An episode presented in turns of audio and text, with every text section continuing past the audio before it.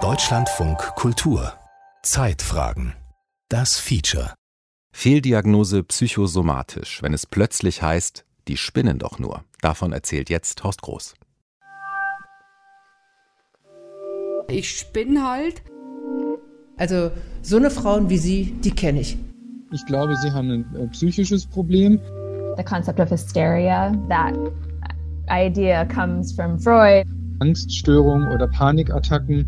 Sie müssen jetzt einfach damit mal leben, dass das alles psychisch ist. Ich glaube auch nicht, dass man es heilen kann bei mir. Ich glaube es auch nicht. Wir haben es gemacht. Eine Woche später war sie symptomfrei.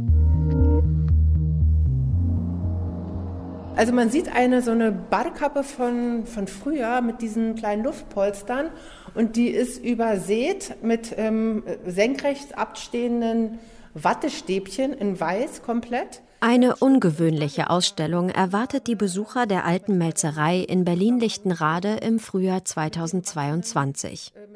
An den Wänden hängen bizarr verfremdete, knallbunte Badekappen, übersät mit Stacheln, Trinkhalmen oder Wattestäbchen. Aber hier geht's nicht um Pop-Art. Beate Kote verfolgt mit ihren Exponaten ein ganz persönliches Anliegen. Die Geschichte dazu ist, dass ich ähm, eine Erkrankung habe und bin seit zehn Jahren auf Diagnosesuche und ähm, habe in dieser Zeit eben, um mein Gedankenkarussell zu stoppen, angefangen, Badekappen zu bekleben. Beate Kote leidet an einer ungeklärten zunehmenden Muskelschwäche. Das ist so eine, ähm, ein Vibrieren in den Beinen. Also, also man hat keine richtige Kraft mehr dafür, als ob so das alles so wattig ist. Also man kriegt die Beine gar nicht hoch beim Rennen. Ja. Wenn man in der S-Bahn gekommen ist, ich habe versucht, dahin zu rennen, ich dachte, ich, ich, ich kriege die Beine gar nicht angehoben. Alle möglichen diagnostischen Hebel wurden in Gang gesetzt, um die Sache abzuklären. Es sind eben alle Messungen gemacht worden. Ich war ja auch in, mehrmals in Kliniken und habe mich da komplett durchchecken lassen und die ähm, ganzen Untersuchungen EMG, MRT, äh, Nervenwasserentnahme, zwei Muskelbiopsien, genetisch untersucht. Alles ohne Befund. Immerhin kein erblicher Muskelschwund, wie anfangs befürchtet. Beate Kote leidet an Medically Unexplained Symptoms, so der Fachausdruck, medizinisch nicht erklärbaren Symptomen. Keine Seltenheit, denn jeder fünfte Arztbesuch erfolgt wegen solcher unklarer Beschwerden. Treten diese Beschwerden chronisch auf, dann spricht die Psychosomatik von Somatoformen oder neuerdings auch von funktionellen Störungen. Und dann sitzt man natürlich auch und weint, weil man ja verzweifelt ist, weil es, es, muss doch eine Erklärung dafür geben. Und dann kriegt man eben ein Antidepressivum. Das war das Erste, was ich dann verschrieben bekommen habe mit der ähm, Botschaft, also so eine Frauen wie Sie, die kenne ich. Dann kriegen Sie mal von mir, was war das, Cipralex. Am Anfang fanden die Ärzte ihren Fall spannend, doch plötzlich nur noch Desinteresse. Sie wird abgewimmelt und bekommt kaum noch Arzttermine. Den Grund hierfür entdeckt sie zufällig in ihrer Krankenakte. Und da ähm, habe ich mir dann mal eben einen Ausdruck zukommen lassen und da kann ich ja mal, da steht dann auch drin, hier, da steht dann drin, Diagnose F45.0, gesicherte Diagnose dass ich dann hier eine Somatisierungsstörung habe.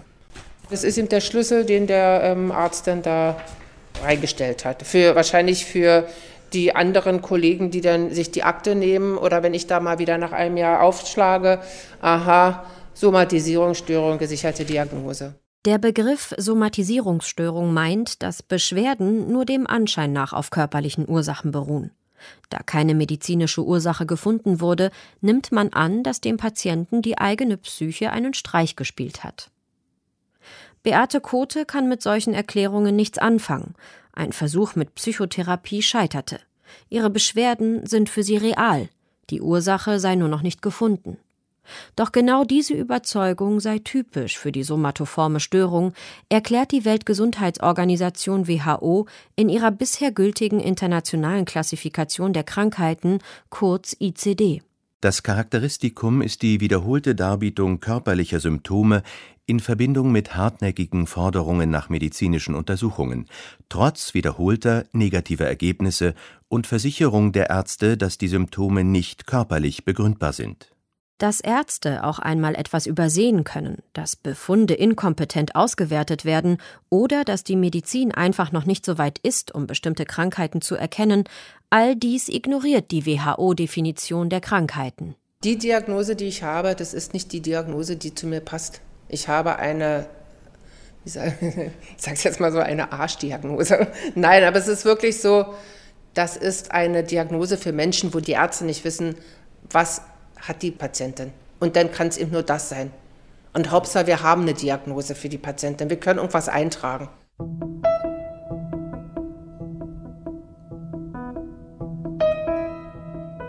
Über 69.000 medizinische Diagnosen sind im internationalen Krankheitsverzeichnis der WHO, dem ICD, aufgeführt.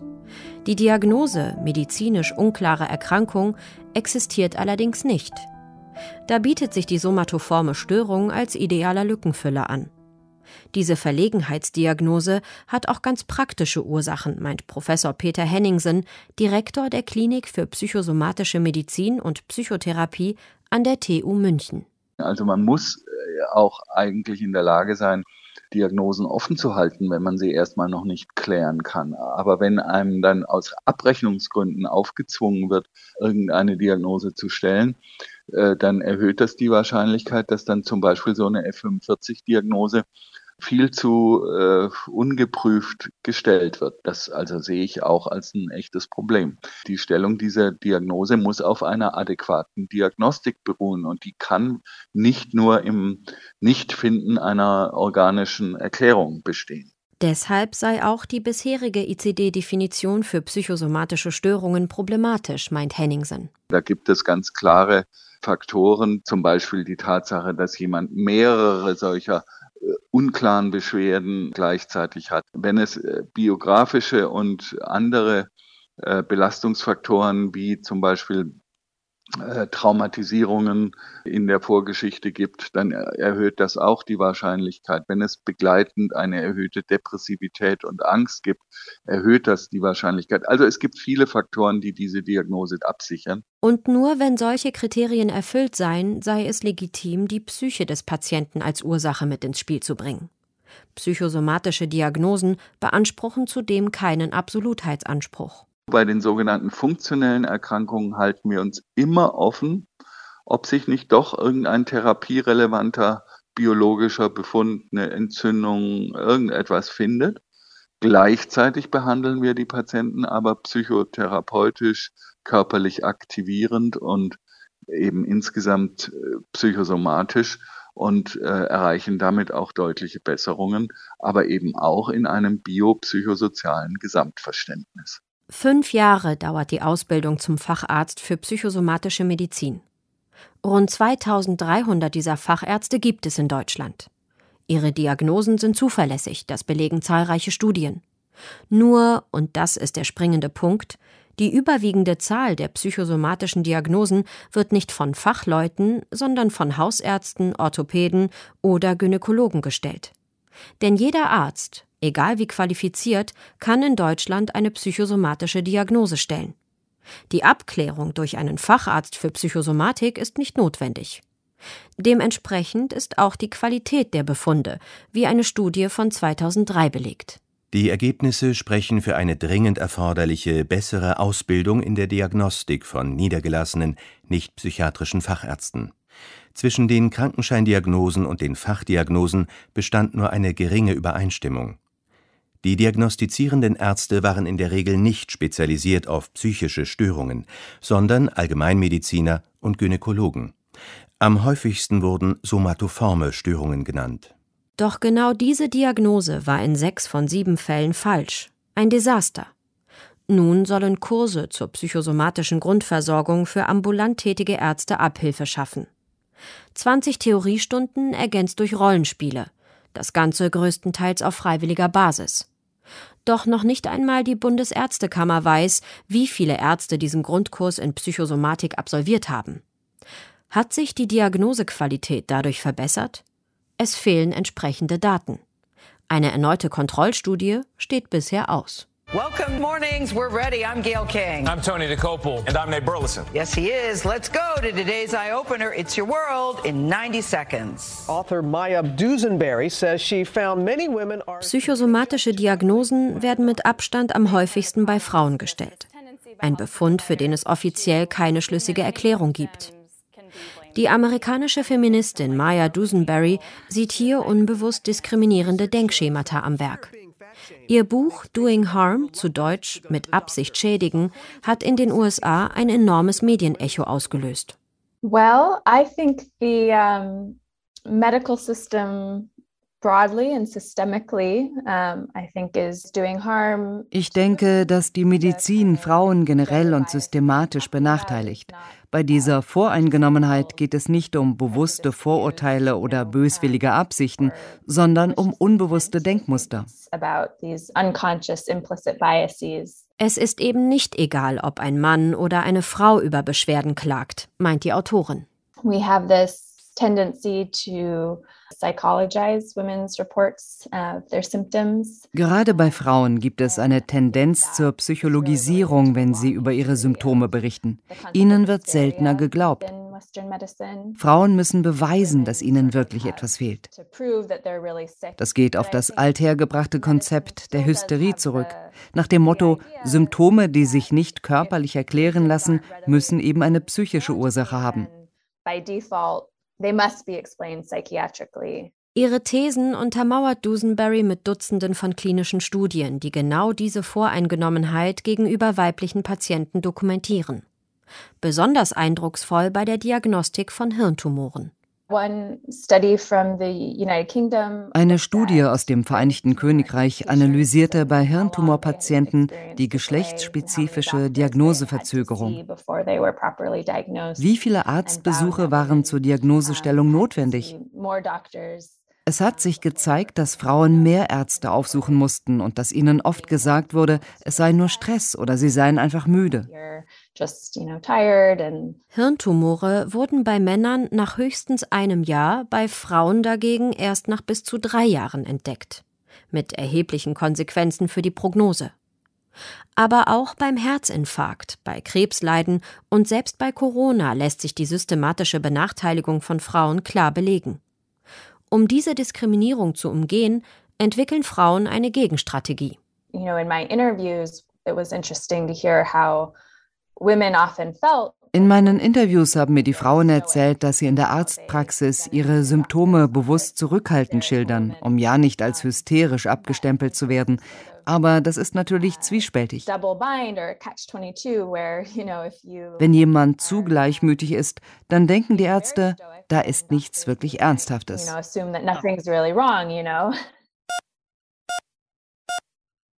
Aber auch bei Männern gibt es die Tendenz, unklare Befunde der Psyche zuzuschreiben. Es geht um die Herzneurose.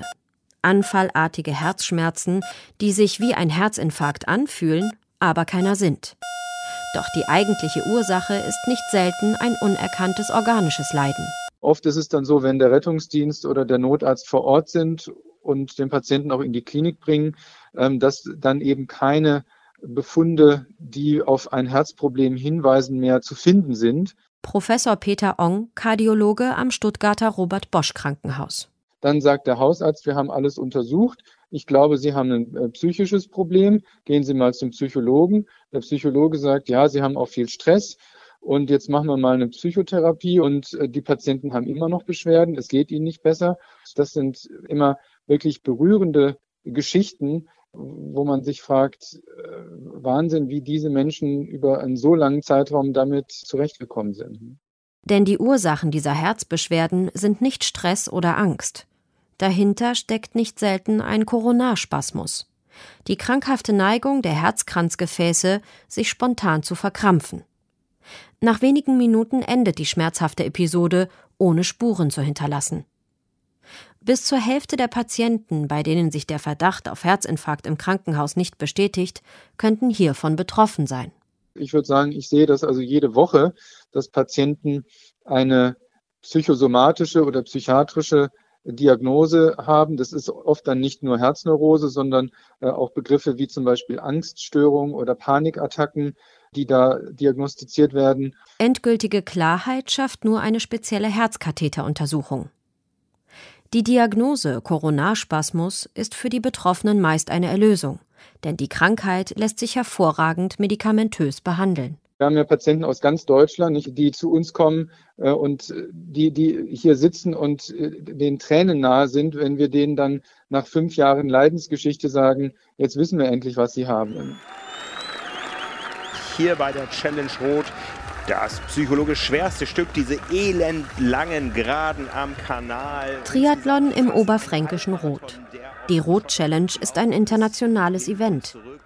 Mit dabei die marathonbegeisterte Krankenschwester Sabine Schüler. Dass sie jetzt wieder mitläuft, verdankt sie ihrem beharrlichen Kampf gegen eine psychosomatische Fehldiagnose. Angefangen hat alles mit merkwürdigen Symptomen. Also ich hatte unwahrscheinliche Kopfschmerzen, mir war ständig übel. Was aber am auffälligsten war, dass ich ähm, psychisch sehr auffällig war. Also ich habe schon eher wie depressiv gewirkt oder schizophren und war eigentlich nicht mehr ich selber. Es war damals ähm, die Trennung von meinem Mann. Ich habe berufsbegleitend studiert und da hat man dann irgendwann gedacht, ob es nicht vielleicht ein Burnout wird. Zur Sicherheit hat ihre Hausärztin sie in einer Klinik durchchecken lassen. Alles unauffällig. Für die Klinikärzte war der Fall damit klar und das wurde Sabine Schüler auch drastisch nahegelegt. Das bilden sie sich alles nur ein und, und sie müssen jetzt einfach damit mal leben, dass das alles psychisch ist. Da müssen sie jetzt durch. Und irgendwann hieß es dann, ich soll jetzt mal friedlich sein. Man hat ja gesagt, ich habe mir die Symptome alle in irgendeinem Fachbuch rausgesucht, weil ich da Zugriff hatte. Im Entlassbericht steht tatsächlich drin die Diagnose F45, dass das alles psychosomatisch ist. Als Erstdiagnose. Ja, das kriegt auch eine Rentenversicherung, das kriegt die Krankenkasse, es kriegt der medizinische Dienst, es kriegt jeder. Also ich finde es eine Frechheit, dass man sowas reinschreibt, aber nicht entsprechende Hilfe anbietet. Die Klinik brauchte eine Diagnose. Nicht nur um abrechnen zu können, sondern auch damit ihr Bett wieder frei wurde, vermutet die fränkische Krankenschwester. Die eigentliche Katastrophe waren aber die sozialen Folgen der Fehldiagnose. Ja, die haben sich sowieso schon distanziert, weil ich halt nur noch wirres Zeug erzählt habe. Und ähm, das war eben auch noch so erschreckend, dass das Krankenhaus der Meinung war, es ist alles gut bei mir, ich spinne halt. Und die anderen halt sich gedacht haben, um Gottes Willen, was ist denn mit der los? Ähm, dann wurde das noch von zu Hause aus sehr alles bedeckt gehalten, dass ja keiner merkt, dass ich nicht mehr ganz rund laufe. Und so stand ich halt ganz schnell allein da. Also ich hatte weder Freunde noch Familie, die mir irgendwie in der Zeit geholfen haben. Gerettet hat sie der pure Zufall. In einem Wartezimmer der Klinik erzählte eine Mitpatientin nebenbei von einer neu entdeckten Krankheit, so eine Art Rheuma des Gehirns, ausgelöst durch Autoimmunantikörper. Sie solle das mal mit den Ärzten besprechen. Unsinn meinten die, viel zu selten. Nach ihrer abrupten Klinikentlassung ging ihr dieses Gespräch nicht mehr aus dem Kopf. Und habe dann wirklich in meiner Verzweiflung dann nachts im Internet recherchiert, was dieser Antikörper überhaupt auf sich hat und eben, dass es in Deutschland drei Ärzte gibt, die sich zum Thema Autoimmunhirnentzündungen befassen. Gut, jetzt soll man natürlich nicht hier Diagnose im Internet suchen, aber für mich war es die Rettung. Ihre Verdachtsdiagnose hat sich bewahrheitet. Die Autoimmunenzephalitis beginnt typischerweise mit einer schweren Depression und führt im schlimmsten Fall als Schizophrenie in die Psychiatrie. Wird die Krankheit jedoch erkannt, dann lässt sie sich mit üblichen Rheumamedikamenten gut behandeln. Nach wenigen Tagen war der Spuk vorbei. Selbst Marathonlaufen geht nun wieder. Auf die Klinik ist sie nicht mehr gut zu sprechen. Entschuldigt hat sich niemand bei ihr und korrigiert wurde die falsche psychosomatische Diagnose auch nicht. Ein extremer Einzelfall? Wahrscheinlich nicht, wie neuere Forschungsergebnisse vermuten lassen.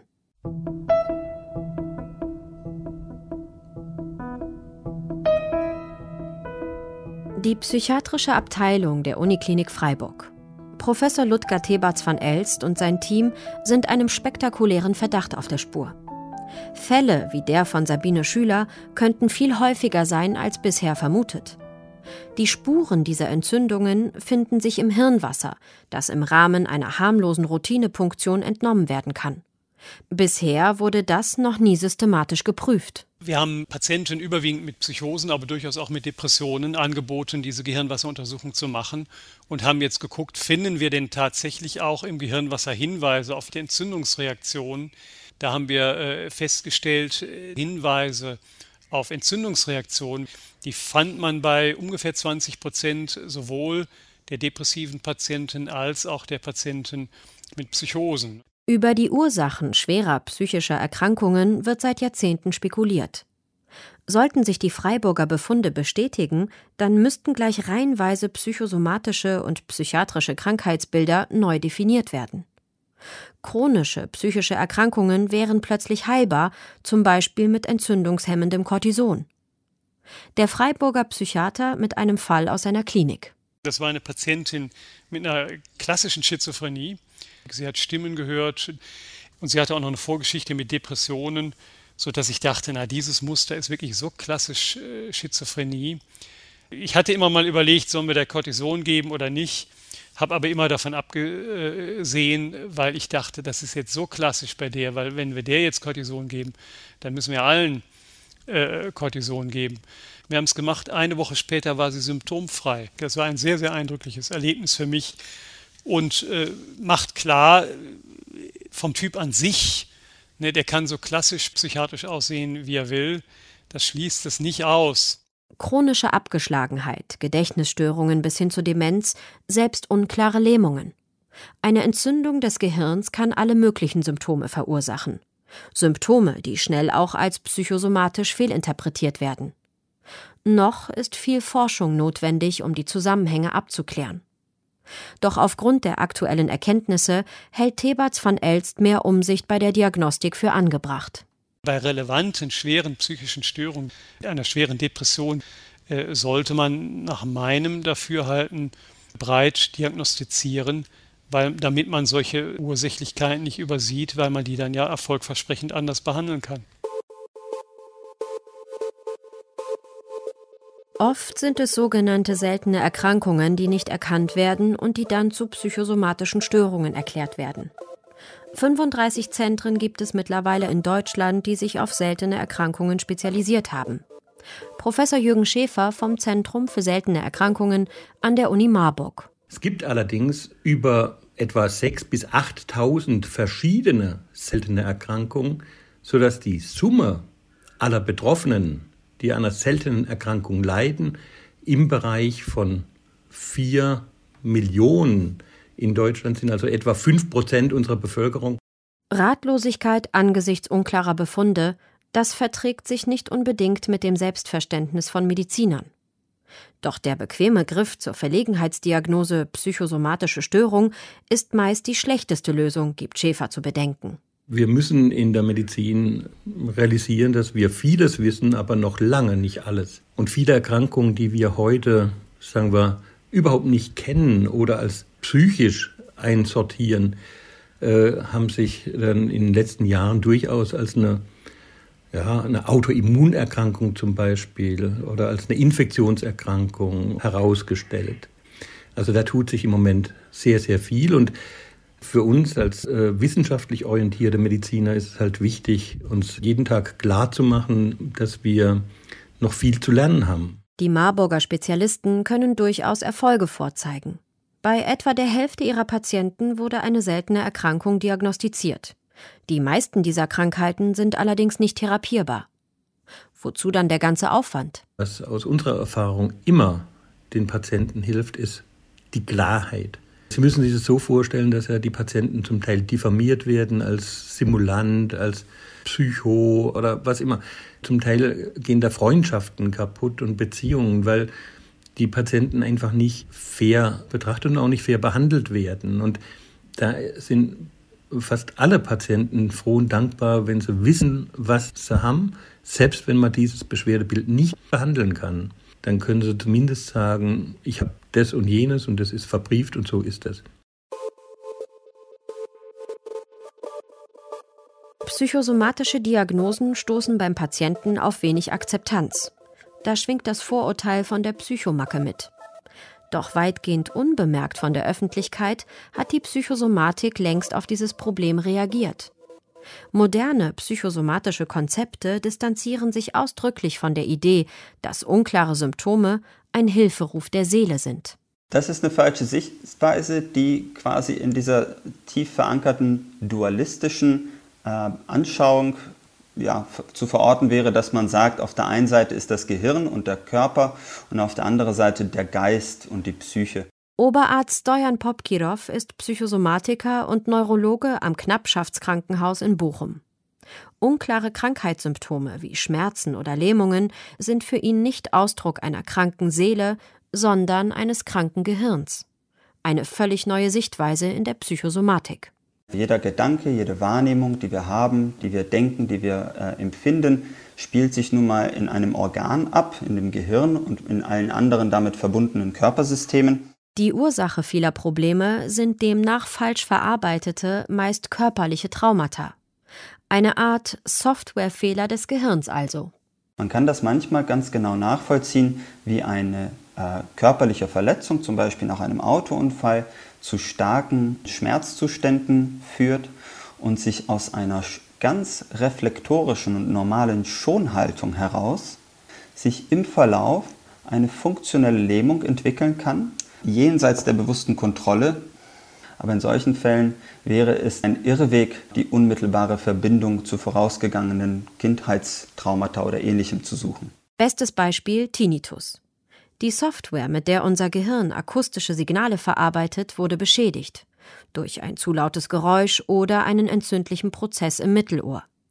Und dieser Softwarefehler führt dazu, dass es nun dauerhaft im Ohr klingelt oder zischt. Es verselbstständigt sich ein möglicherweise anfangs sehr nützlicher, teils defensiver, aber auf jeden Fall natürlicher Automatismus oder Reflex, zum Beispiel im Rahmen von Schonhaltung, von Erstarren unter starker Belastung. Und aus irgendeinem Grund verselbstständigt sich diese Empfindung oder diese Handlungsweise, ohne dass man das bewusst steuern kann und vor allem ohne dass man bewusst gegensteuern kann. Beim Computer lässt sich ein defektes Betriebssystem einfach löschen und neu aufspielen. Beim Gehirn ist das leider nicht möglich. Aber es gibt Tricks, die Störung erträglich zu machen. Es gibt die Verhaltenstherapie, die zum Beispiel aus dem Teufelskreis Angst und Vermeidung sehr schön wieder rausführen kann. Es gibt körperorientierte psychotherapeutische Verfahren, bei der wir lernen, mit den Signalen und den Empfindungen unseres Körpers besser umzugehen, sodass bei vielen funktionellen Störungen die Psychotherapie tatsächlich ein sehr gutes äh, Therapieverfahren ist. Dieses Umdenken in der Psychosomatik kommt für viele Patienten wahrscheinlich zu spät. Die Berlinerin Beate Kote mit ihrem Muskelproblem zum Beispiel reagiert nur noch allergisch auf alles, was mit Psychosomatik und Psychotherapie zu tun hat. Zu viele schlechte Erfahrungen. Ich glaube auch nicht, dass man es heilen kann bei mir. Ich glaube es auch nicht. Das wird jetzt weiter sich, das wird weiter voranschreiten. Ich muss es ähm, weiter aushalten. Habe auch eben wirklich Phasen, wo es eben nicht so gut ist, das auszuhalten. Kämpfe mich dann da psychisch wieder raus. Und muss eben gucken, dass ich das Beste draus mache.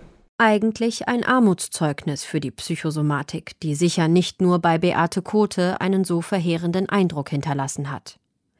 Doch das Fach beginnt sich zu wandeln. Die Weltgesundheitsorganisation hat die aktuelle ICD-Definition grundlegend überarbeitet. Die Definition der somatoformen Störungen wurde abgeschafft. Von nun an spielt es keine Rolle mehr, ob körperliche Beschwerden medizinisch erklärbar sind oder nicht. Stress durch Körpersymptome lautet in der Neufassung die Diagnose. Im Fachjargon somatische, also körperliche Belastungsstörung. Bleibt nur zu hoffen, dass dieser Sinneswandel auch dazu führt, dass psychosomatische Verlegenheitsdiagnosen und das Vorurteil von der hysterischen Patientin bald der Vergangenheit angehören. Die spinnen doch nur. Fehldiagnose psychosomatisch. Das war ein Feature von Horst Groß. Es sprach Monika Oschek. Verantwortlich für Ton und Technik war Hermann Leppich.